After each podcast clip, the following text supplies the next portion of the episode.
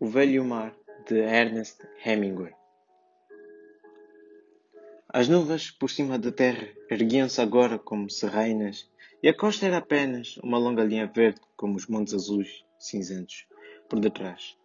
A água era agora de um azul escuro, tão escuro que era quase púrpura. Ao olhar para o interior das águas, vi o vermelho peneirar de plâncton. Nas águas sombrias e, e a estranha luz que o sol fazia. Observava as linhas para vê-las sumir-se da vista pela água abaixo e sentia-se feliz por ver tanto plâncton, que significava peixe. A estranha luz do sol nas águas, como o sol já mais alto, queria dizer bom tempo. E o mesmo dizia a forma das nuvens sobre a terra.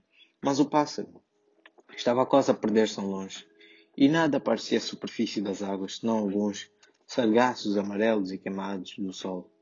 E quase pur purpúrnea pomposa e iridescente, gelatinosa, vela de uma medusa flutuando junto do barco.